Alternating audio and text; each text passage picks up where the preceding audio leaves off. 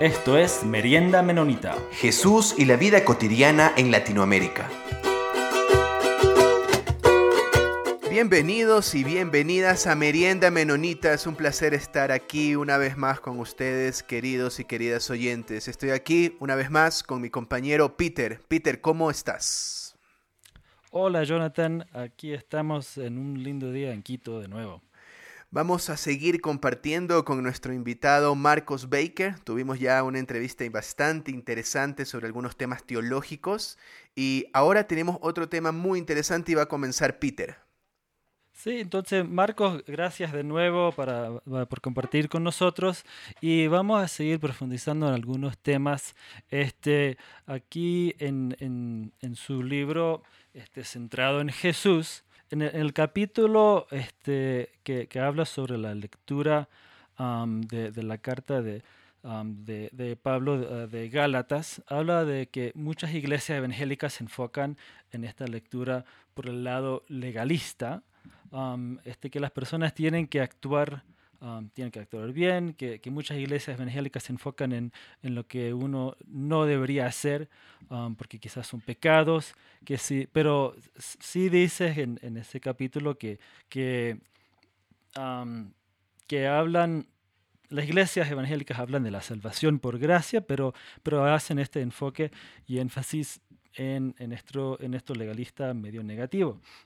Entonces, en, mi experiencia he visto que creo que hay, de, repente, o sea, esta es una, una, pregunta, que hay, hay espacio para hacer algo y, y, quizás podemos hablar un poco de esto, que no, el, término legalista es, es, medio complicado, creo, pero enfocar en, en lo que, eh, enfocarnos desde la iglesia, en vez de enfatizar este, en estos puntos de lo que uno no debería hacer, de que uno debería no debería vestirse así, no debería cortarse el pelo así, que uno no debería leer estos libros, que no debería mirar este tipo de, películas, ah, esta música, qué sé yo. podríamos hacer un giro y desde la perspectiva de Jesús, enfocando en Jesús, y podríamos ir o sea, esta es la pregunta. ¿Podríamos ir tan allá de decir que deberíamos ser legalistas, de nuevo ese término, um, en lo que dice Jesús de vestir a los desnudos, de dar de comer a los hambrientos, de amar a nuestros enemigos y amarnos entre hermanos, hermanas? ¿Vale ir hacia allá y decir que hay que ser legalista en eso y si uno no ha vestido a un desnudo, no, no es cristiano? Bueno, muchas gracias, Peter. Ah, por la pregunta. Y entonces, creo que voy a hacer poco de mi, como mi propio uh, peregrinaje en eso. Y he estado trabajando ese carta de Pablo los Gálatas por varios años y escribí un comentario sobre ella. Y hace años, yo pensaba que el mensaje de Gálatas era de corregir una enseñanza equivocada sobre cómo es la salvación, que la salvación no es por las obras, sino por la gracia. Um, y entonces, cuando encontraba el legalismo, yo sacaba este mensaje, no, la salvación es por la gracia. Pero lo que vi es que en realidad hay muy, muy, muy pocas cristianas, personas de iglesias que andan diciendo la salvación es por las obras. Pero hay muchos cristianos que viven como que la salvación es por las obras. O sea, dicen la doctrina correcta, la salvación es por la gracia, pero viven con, miedo. Y este, como, como dice, que, que, por un lado puede ser lo que llamamos iglesias legalistas, de que, bueno, si, si voy, un, voy al cine, ya perdí mi salvación. Pero también al otro lado puede ser personas, o sea, buenos menonitas que piensen, bueno, si no ayudo a los pobres, entonces no soy buen cristiano. Entonces, algo que me ayudó mucho a eso fue uh, un estudio por un misionero um, menonita, se llama Paul Hebert, era misionero en India. Entonces, él hizo, hizo uh, él, era antropólogo. Entonces él dijo que hay, varias maneras que una comunidad uh, determina, define quiénes pertenece a la comunidad. Entonces, si puede imaginar un círculo, entonces uno es un grupo delimitado. Entonces, en un grupo delimitado tiene un círculo que define quién es adentro y quién está afuera. Entonces, y yo hoy ya no hablo tanto del, tanto del legalismo porque casi nadie va a decir que yo soy legalista pero que la realidad hay muchos otros que todavía tenemos actitudes que actuamos uh, superiores a otros, uh, que sentimos que yo estoy bien, entonces si hago estas cosas buen cristiano y estos otros no son buenos cristianos. Entonces me gusta lo que dice Hebert, que en un, en un grupo uh, delimitado, una iglesia delimitada, es que la línea define quiénes pertenece y quiénes no. Entonces, si uno cumple con lo que está en la línea, entonces, bien, está adentro. Y si no, está afuera. Ahora, y que eso es lo que me gusta de, este de Hebert, es que la línea puede ser varias cosas. Puede decirlo como tradicional legalismo, de una lista de cosas que hacer, de no fumar, no bailar, no cortar su pelo y cosas, uh, vestirse en cierta manera, uh, no ir cine, aquí es lo que está en la línea. Pero también ah, hay iglesias que no tan, pone tanta importancia en el actuar, pero en el de pensar, creer. Entonces, su línea es doctrinas, que tiene, tiene que afirmar esas doctrinas como, como dijo Calvino, está exactamente así. Entonces, y está la misma cosa, o sea, que define, si eso, entonces estamos al lado bien de la línea y no afuera. Y nosotros, menonitas, tenemos la tendencia de, mire, si uno es buen cristiano, si tiene este compromiso ah, para la paz, entonces nuestra línea puede ser que es su, ah, bueno, su creencia y su acción en relación a la paz o ayuda a los pobres, justicia, algo así. Pero en todos estos es un, es un grupo delimitado, entonces estamos mirando la línea para definir quiénes pertenecen. Ahora, la línea trae muchos problemas, entonces trae mucha vergüenza para los excluidos, porque ellos sienten, o sea, ellos sienten que la gente, estas otras personas me miren que como yo soy de menos y, y sienten excluidos, no sienten invitados al grupo, y los de adentro sienten presión porque ellos saben, si yo no cumple con lo que está en la línea, yo también voy a estar afuera. Entonces, y, esto es lo que, lo que vemos en, los fariseos. O sea, Jesús, ellos eran delimitados y Jesús siempre chocaba con ellos, pero ellos manejaban esa manera de actuar. Entonces, si la línea es el problema, entonces borramos la línea entonces, y entonces ahí no tenemos el problema. Pero si borramos la línea, también no tenemos grupo. O sea, entonces pierde el problema de la línea, pero también con el tiempo el grupo pierde su identidad y no hay manera de decir, este está bien, o que Peter, no andas bien, no debe ser eso. Um, entonces, uh, ofrece una tercera alternativa, que es un paradigma totalmente diferente. Entonces dejamos eso de círculo o no círculo y vamos en lo que él dice, un grupo centrado. Entonces, en un grupo centrado, en vez de mirar a una línea, decir, bueno, cree esto o actúa bien, lo que mire es cuál es la relación entre la persona y el centro. ¿Cuál es la relación entre la persona y el centro? ¿En qué dirección va? Entonces, lo que está para mí muy, muy bonito de, la iglesia centrada es que puede mantener compromisos fuertes, porque, o sea, de seguir a Jesús, el discipulado, sí hay expectativas de nuestras vidas, um, pero no requiere este sentir de yo que tengo que, que yo estoy como mirando a otro y dice, ah, este no es buen cristiano porque no haga tal cosa porque la verdad es que en una iglesia central todos estamos en proceso. Entonces lo que miramos es si la persona está yendo hacia Jesús. Y si está yendo hacia Jesús, entonces podemos trabajar con las cosas en que no anda bien, pero vamos mejorando. Entonces, hay espacio para, por un lado, poner mucho énfasis en nuestras creencias que son importantes, en, en la ética que es importante, y no, o sea, no, esas cosas no son tan importantes porque no queremos ser como esas personas que están uh, siéndose superiores a otros. Uh, pero por el otro lado, hay espacio que la persona puede estar invitado, puede decir que aquí hay un lugar donde yo puedo ser en proceso. Entonces, hay muchas iglesias muy conservadoras que son delimitadas, hay iglesias liberales, progresistas que son delimitadas. Entonces, lo que yo veo en Gálatas y en la vida de Jesús es una invitación de dejar eso de dibujar líneas, trazar líneas entre yo y otros y cambiar a mirar nuestra relación con el centro, con Jesús.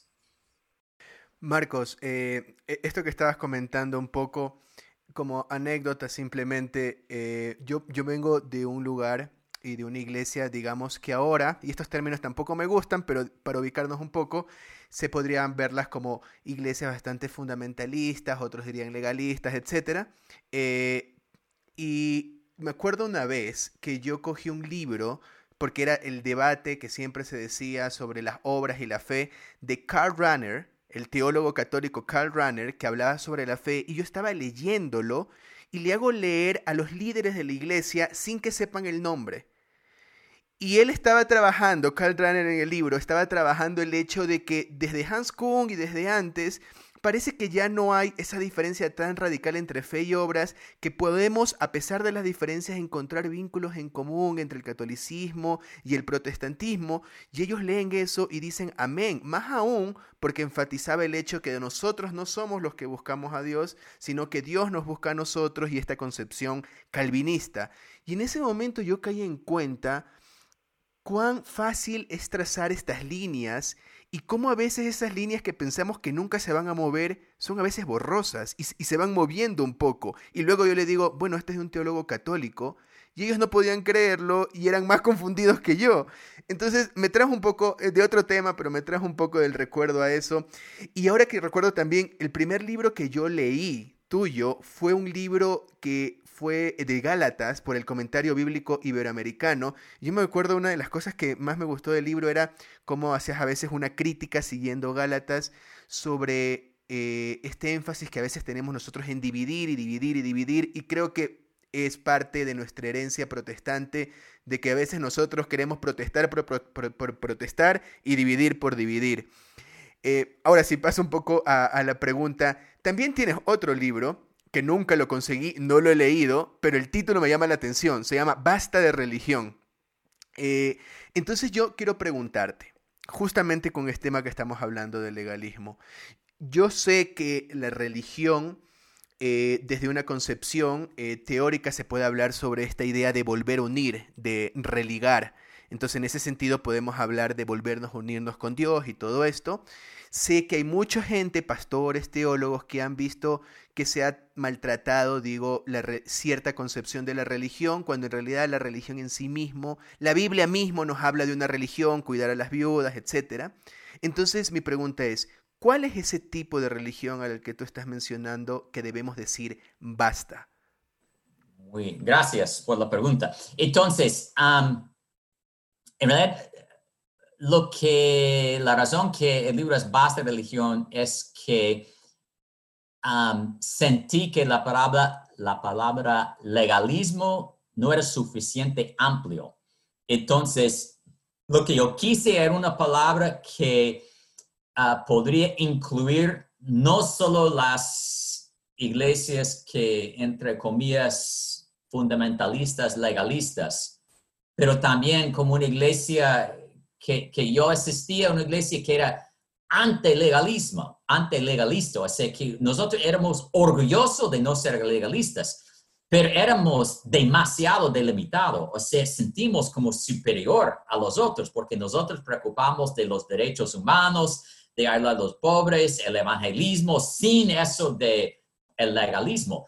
Entonces, yo, yo sabía, necesito una palabra diferente del legalismo. Entonces, en el libro y en mis clases, siempre cuando yo enseño sobre eso, yo digo, mi, mi, ah, mi misión en la vida no es ah, que todo el mundo use la palabra religión en la manera que yo lo uso en este libro. Yo mismo a veces lo uso de manera diferente. Como mencionaste en Santiago, habla de religión positiva. Entonces, como lo defino en el libro, es ah, básicamente de, dos partes. Uno es prestando del teólogo, sociólogo Jacques Ellul uh, francés, um, es que él dice que la religión es un invento, una construcción humana. Y la religión es la manera de pensar que lo que yo hago determina cómo Dios va a responder. Entonces, el dice, este es, o sea, puede ver con en todo el mundo, historia del mundo, que las personas siempre han buscado maneras de ofrecer algo a, los, a Dios, a los dioses, para recibir algo de Dios. Entonces, la religión va hacia arriba es los humanos haciendo algo para que Dios responde. Mientras que la fe ah, cristiana, la revelación bíblica es Dios viene hacia las personas. Entonces Dios toma la iniciativa y en Jesús, o sea, literalmente baja y viene encarna con nosotros. Entonces religión es la manera de pensar que yo tengo que hacer cosas para que Dios responde o para evitar que Dios me castiga. Y la, la, fe bíblica, la revelación bíblica es que Dios toma la iniciativa y ofrece a nosotros la relación.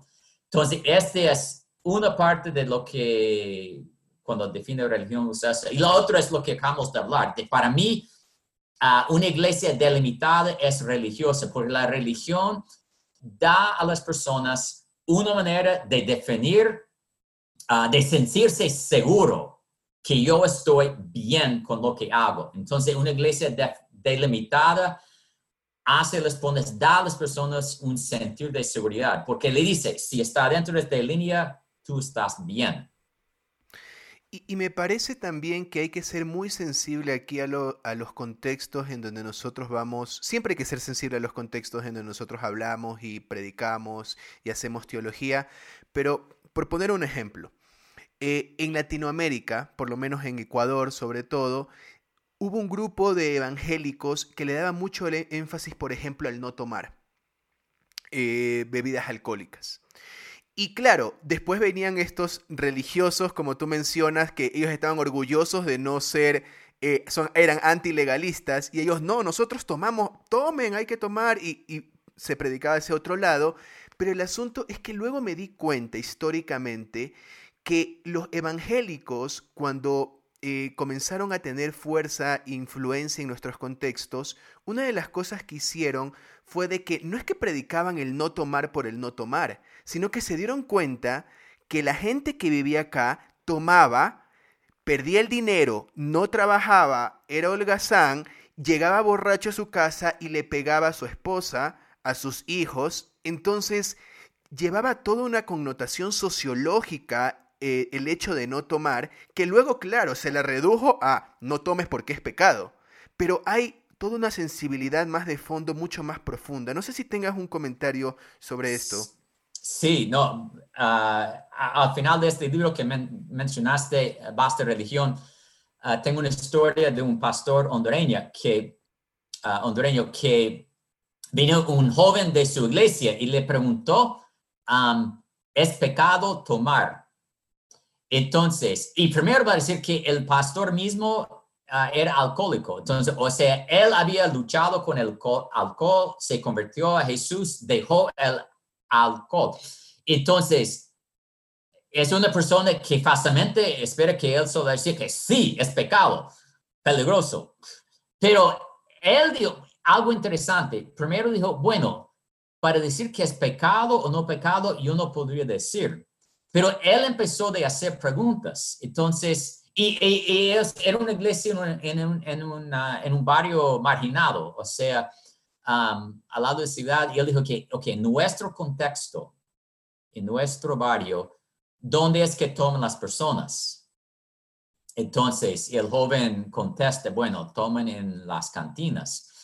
¿Y qué las cantinas? Bueno, que ahí muchas veces hay peleas y eso. Y, y después hace la pregunta, ¿y qué, qué, ha, qué, qué has visto en hogares donde los varones toman. Entonces, y empieza a sacar sus ejemplos de lo que ha tomado. Y entonces, lo que hizo me impresionó mucho es, y, él está, siento yo, que no está con la mentalidad delimitada, de decir que no, es pecado esta línea porque es malo, nosotros somos buenos cristianos, más que él le llevó al joven de tener una convicción de por qué era conveniente o no conveniente a tomar. Entonces, y creo que con una iglesia centrada hay mucho más espacio por eso. Porque en la iglesia delimitada solo preocupa en la línea. Entonces, la línea dice no tomar, entonces no tomamos. Mientras cuando estamos caminando hacia Jesús, queremos que el, caminar o sea, viene de convicción, de, obra del Espíritu en uno, no solo porque hay una línea ahí y tengo miedo de cruzar la línea. Sí, Marcos, y, para, para, ir este, um, cerrando y, enfocando en, esta idea de, de, centrado um, en, Jesús, um, me, gusta, me gusta mucho en, tu libro, este, centrado en, Jesús, uh, das un, un, ejemplo de pensar que hay un, quizá hay un club de, de, fanáticos de, de fútbol. Um, entonces hay una asociación de fanáticos de, Boca Juniors y tenés que tener toda una lista de cosas para poder ser parte de ese, de ese club. Um, pero hay otros que son un grupo que son fanáticos de Boca Juniors, entonces yo sé que yo soy fanático de Boca Juniors, entonces yo soy pertenezco a ese club y eh, Jonathan en cambio es fanático de, de, Barcelona, ahí de Guayaquil, entonces él está centrado en otra cosa. Este, pero en, en, la iglesia, entonces estamos, sí, estamos enfocados en Jesús y ese es nuestro centro. pero podría dar este, unos este, ejemplos prácticos, este, por ejemplo, en, en algunas iglesias este, que, que tienen membresía.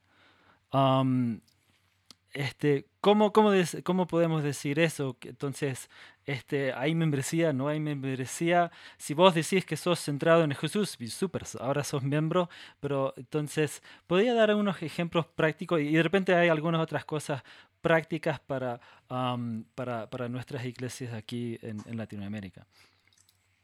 Excelente pregunta, Peter. Ah, vas muy bien en mi línea. Entonces, yo estoy hoy, en estos días, estoy trabajando en un libro de la iglesia centrado. O sea, hoy estoy dando como explicación qué es, pero he llegado a la conclusión que no es cosa de solo explicar qué es, pero la pregunta es, bueno, ¿cómo vivirla? Entonces, estoy escribiendo un nuevo libro que, bueno, espero que entre un año va a estar, salir en inglés y en español, en, en que enfoca, ok, ¿cómo practicamos eso? Y yo pensaba, necesito un capítulo en un libro sobre membresía. ¿Por qué? Porque muchas, cosas, muchas personas que están en contra de iglesias delimitadas piensan que, bueno, entonces ya no tenemos membresía, porque de tener membresía es delimitada, porque es unos está adentro y otros está afuera. Y me gustó mucho, escuché una pastora menonita de una iglesia menonita en Seattle predicando en, en, en, un domingo en que ellos iban a tener su, uh, una cosa de, membresía y ella hizo la observación.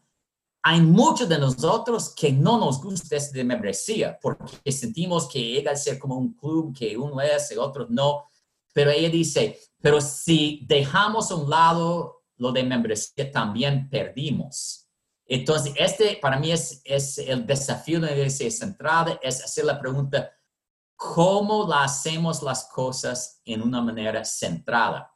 Entonces, por ejemplo, en esta iglesia en, en Seattle, lo que ellos hacen es, cada año, ellos tienen un, um, como un pacto. Entonces, y ellos, o se describe, estos son nuestros valores como iglesia y invite a todas las personas cada año que, y, lo hacen, o sea, que ellos dicen, la próxima semana vamos a hacer este, este acto. Entonces, y, tiene un sermón, explica y da a las personas la lista de, sus, de sus valores, de su misión, cosas de fe. Entonces, el próximo domingo las personas vienen y pueden como renovar su voto, renovar su compromiso a la iglesia. Entonces, para ellos, los miembros de la iglesia son las personas que hacen ese compromiso que yo soy a un miembro de esa iglesia diciendo que yo he hecho este compromiso. Ahora, y ella dice, ellos no van como después, como mirando, bueno, esta persona, cómo va, bien o no, pero, pero sí hablan de que hay miembros que son personas que han tomado un paso de compromiso. Um, o sea, entonces, y eso creo que va muy bien como con el bautismo, o sea, que tomamos este paso y después podemos renovar este lo que hicimos con nuestro bautismo. Entonces, es una pregunta excelente y, para mí podemos hacer, o sea, la misma pregunta de varias otras cosas y no es de como voltar las cosas, como disciplina, que, que otros van a, que, que hacen disciplina, que en realidad hay muchas iglesias que hacen disciplina en forma, o sea, cruel, o sea, que, que, que muy, o sea, y, y no, que voltamos eso. Pero para mí la pregunta, no, ¿cómo lo hacemos en una manera de iglesia centrada, centrada en Jesús? Sí, muchas gracias a Marcos de nuevo este, por tener esta, esta conversación con, con, nosotros. Entonces, le recomendamos a todos nuestros oyentes que, pueden uh, buscar sus libros de, de, de, uh, de Marcos Baker, que tiene mucha más información, puede ir mucho más profundo que permite este espacio. este, Jonathan, ¿algo más para cerrar? Agradecerle una vez a Marcos por su tiempo, por estar aquí. Eh, como dice Peter, a veces en nuestros contextos tenemos solamente una visión dentro del cristianismo, aunque todos somos cristianos, pero yo recuerdo desde muy joven que uno de los eh, libros que leí eh, gracias, eh, gracias a Marcos Baker por haberlos escrito, me presentaban otra cara diferente. Entonces yo creo y les animo a ustedes, queridos oyentes, que se animen a leer diferentes libros en que como, como hemos hablado ahorita, tienen, van desde el comentario bíblico hasta libros que son más pastorales y más teológicos, para irnos sensibilizando sobre otras maneras de aproximarnos a diferentes temas que tanto a veces del lado más conservador como del lado progresista siempre hacemos caricaturas del otro. Entonces, informándonos más, podemos irnos sensibilizando y ver mejor a, ese otro. Gracias, Marcos.